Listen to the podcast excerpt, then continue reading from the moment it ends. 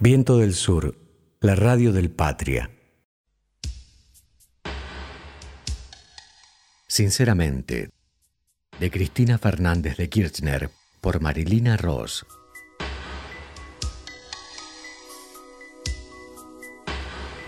Todo empezó como un juego, como cuando empecé a ser actriz o a componer canciones.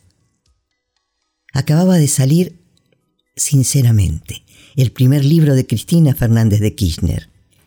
Y yo ya lo estaba devorando, cuando una amiga se lamenta de no poder leerlo por problemas oculares. Si querés yo te lo grabo en casa y te lo mando por mail, le digo. Y así fue. Se entera mi amiga Teresa Parodi y me los pide ya que también ella andaba con molestias visuales. Un día me sugiere que lo suba a las redes para ayudar a otra gente. Me puse a editar y a limpiar lo que se podía.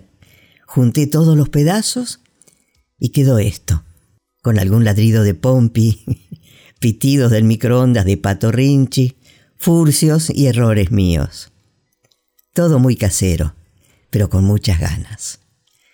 Espero que lo disfruten tanto como yo.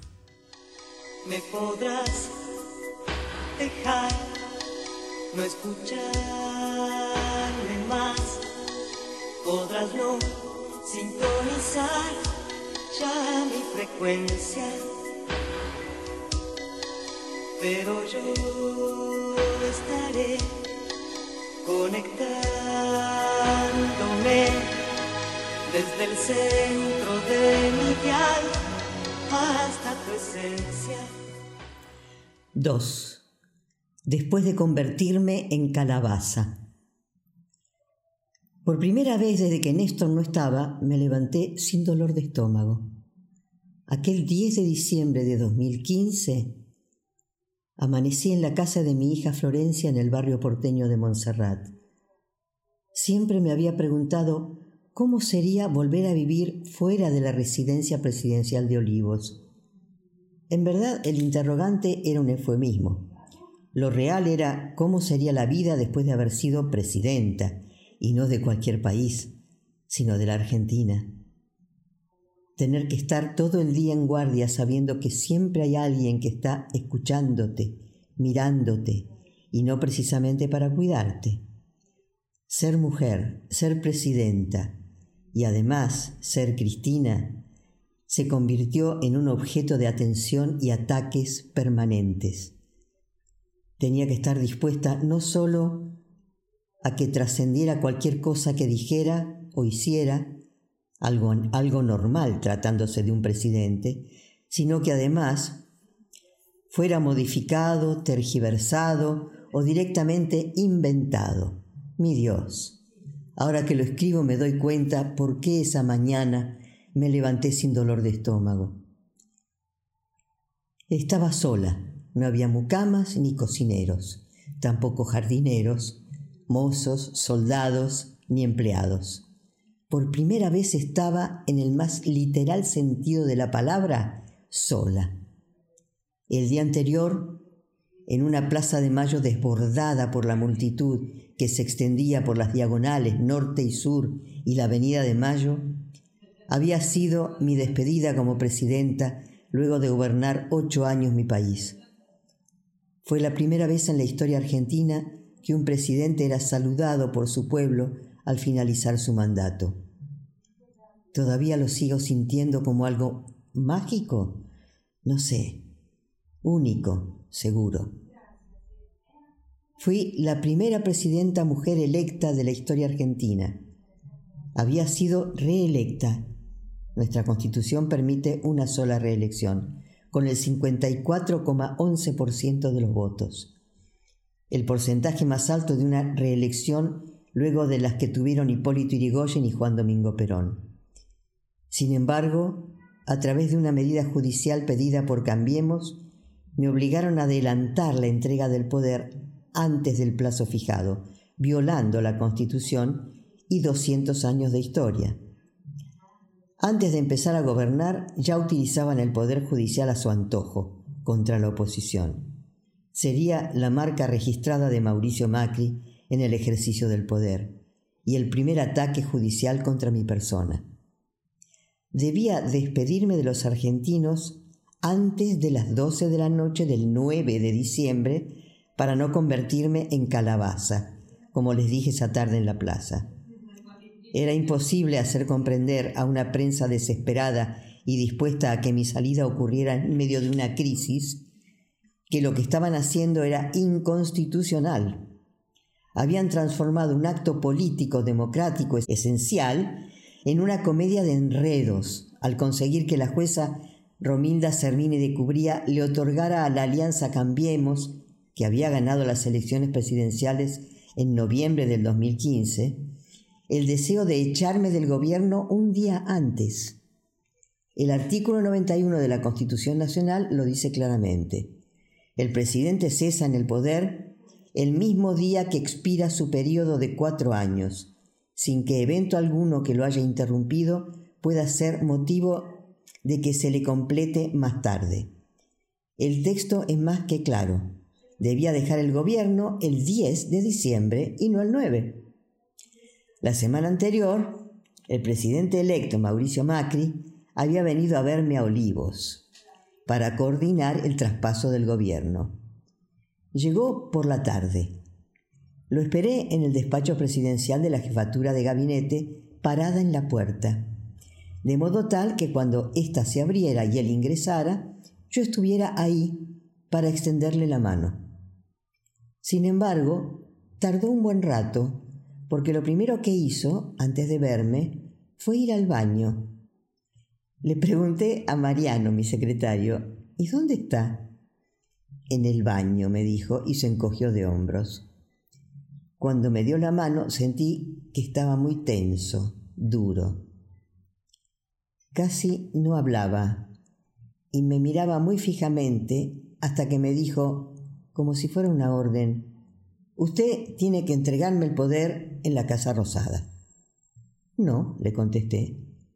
Eso hay que hacerlo en el Parlamento. Y enseguida le aclaré, usted no puede dar el discurso ante la Asamblea Legislativa si aún no es presidente. Por eso tengo que ir a la Asamblea, antes de su discurso, entregarle la banda y el, bastón, presidencial. Y le leí el artículo 93 de la Constitución Nacional, comillas. Al tomar posición de su cargo, el presidente y vicepresidente prestarán juramento en manos del presidente del Senado y ante el Congreso reunido en asamblea, respetando sus creencias religiosas, de desempeñar con lealtad y patriotismo el cargo de presidente o vicepresidente de la nación y observar y hacer observar fielmente la constitución de la nación argentina. Cierra comillas. Me contestó, no, nunca fue así. Le expliqué que con Néstor Kirchner y Eduardo Dualde había sido así, y que seríamos el único país del mundo donde pasara eso que él quería hacer, que el mandato de un presidente terminara el día previo. No había pasado con Raúl Alfonsín, ni con Carlos Menem, ni con Fernando de la Rúa. Pasó conmigo nada más. Y pasó conmigo porque soy mujer, y además una mujer sola. No sé quién lo aconsejó. Durante esa reunión en Olivos, recuerdo que me insistió varias veces que quería que yo fuera a entregarle la banda y el bastón a la Casa Rosada por la tarde. Le contesté que eso no tenía sentido, que a la tarde ya no iba a ser más presidenta. Le quería hacer entender que si él había hablado a la mañana ante la Asamblea Legislativa, ya era él y no yo el presidente, ¿Qué iba a hacer yo llegando a la Casa Rosada portando los atributos presidenciales sin ser presidenta? ¿Los iba a llevar en la cartera? Ridículo. Finalmente, antes de que se fuera de Olivos, habíamos llegado a un acuerdo. Iba a entregarle banda y bastón en el Parlamento, ante la Asamblea Legislativa. Para distender un poco después de la discusión, le pregunté a quién pensaba elegir como presidente provisional del Senado. Me dijo que iba a poner a Juan Carlos Marino, el senador radical por La Pampa. Le aconsejé que le convenía poner a alguien de su propio partido, como Federico Pinedo. Me pareció que la idea le había gustado y sonriendo por primera vez y única vez en la reunión, me dijo, a usted le cae bien, Pinedo.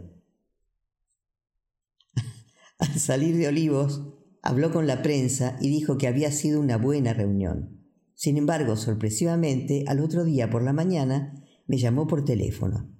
Gritaba y me culpaba de querer arruinarle la asunción. Yo no entendía qué había pasado y le dije que no me gritara ni me maltratara. Se puso más violento todavía, hasta que finalmente no me quedó más remedio que cortar la comunicación. No sin antes decirle que no estaba dispuesta a aguantar ese maltrato y que ya iban a llamar a sus colaboradores de la Secretaría General de la Presidencia. Yo estaba en Olivos, cuando corté, Máximo, que había presenciado en silencio toda la escena, me mira y me dice, ¿qué le pasa a este? Le cuento. No quiere que vaya al Congreso a la mañana a hacer la transmisión del mando, quiere que vaya a la tarde y a la rosada. Ese día, durante el almuerzo, llegamos a una conclusión. Macri tenía miedo de que hubiera grupos militantes nuestros en las bandejas del recinto una multitud despidiéndome en la plaza del Congreso y él tener que llegar en el auto para subir la escalinata del Parlamento frente a una plaza colmada. Los posteriores actos públicos del gobierno de Cambiemos, vallados y vacíos de gente o con concurrencia rigurosamente controlada y vigilada, no hicieron más que confirmar aquel análisis. Sin embargo, la certeza irrefutable de lo charlado en aquel almuerzo llegó el 20 de junio de 2018, cuando por primera vez un presidente argentino anuncia que no asistirá al emblemático acto por el Día de la Bandera en Rosario, a orillas del río Paraná, por miedo a manifestaciones en su contra. Por esos temores, aquel 10 de diciembre, él se perdió algo que es esencial, la simbología de un acto de triunfo político expresado en su máximo grado institucional.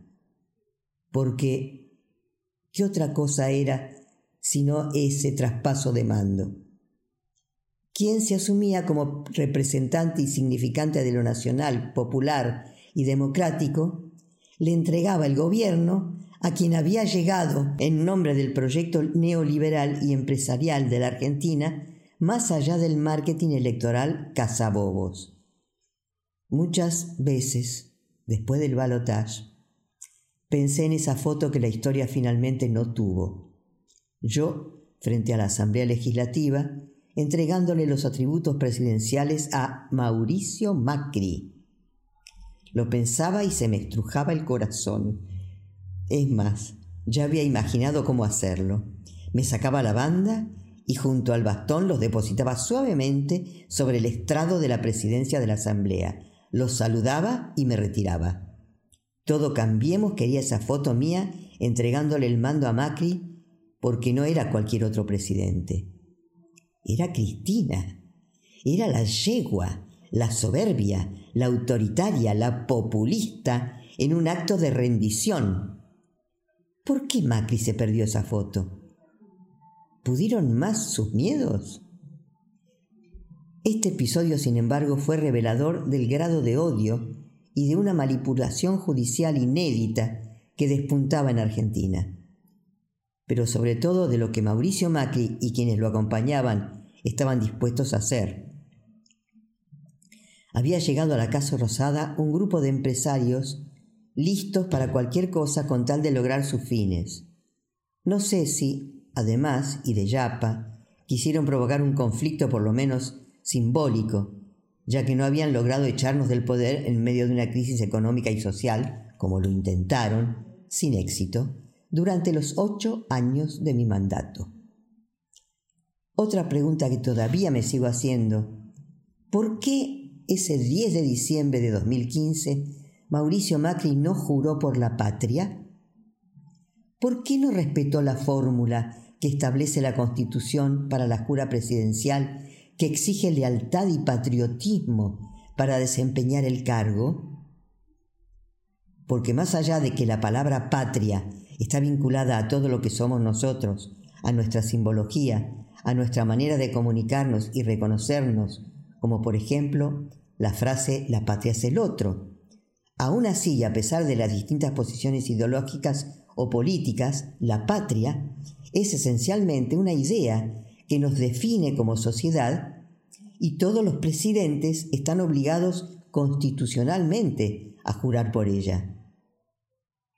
Así que no fue un buen signo que en su primer acto institucional, como es la jura presidencial, no cumpliera con la Constitución Nacional. Si bien los medios le perdonaron el error, ese cambio siempre me hizo mucho ruido, al igual que su negativa evidente a hacer la señal de la cruz antes del amén. Cuando se me viene a la cabeza la imagen de Macri dando manotazos al aire para evitar persignarse, no puedo parar de reírme. ¿Sabrá hacerlo? Qué raro. Todo es muy raro. Lo cierto es que ese 9 de diciembre de 2015 me despedí de los argentinos y las argentinas en la Plaza de Mayo, un día antes de que terminara mi mandato. Había pasado mis últimos días en el gobierno entre Olivos y la Casa Rosada como siempre. Normalmente desayunaba y trabajaba durante la mañana en la residencia presidencial. Ahora, al contarlo, me doy cuenta de que había dejado de hacer actividad física en los últimos tiempos. Recibía ministros y leía o preparaba algún trabajo. Después del mediodía almorzaba con Carlos Zanini, con quien también comía por la noche, exactamente igual que cuando estaba Néstor. Por la tarde trabajaba en casa de gobierno hasta las diez o diez y media de la noche. Todos los días, entre las siete y ocho de la tarde, firmaba los decretos. Es la rutina de un gobernante. No fue distinta la semana previa a que entregara el gobierno. Me sentía tranquila. Había dejado la casa rosada como había dejado el gobierno.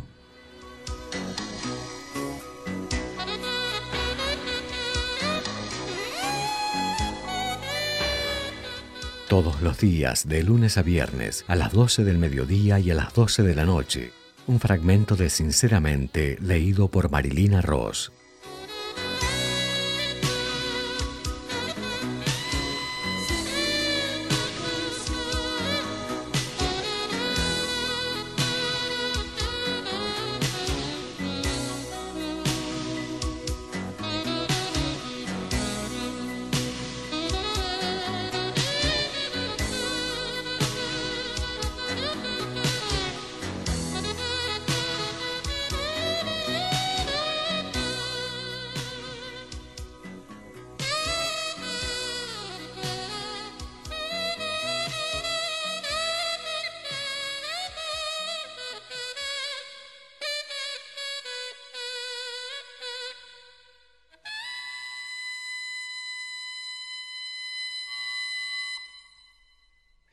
Patria.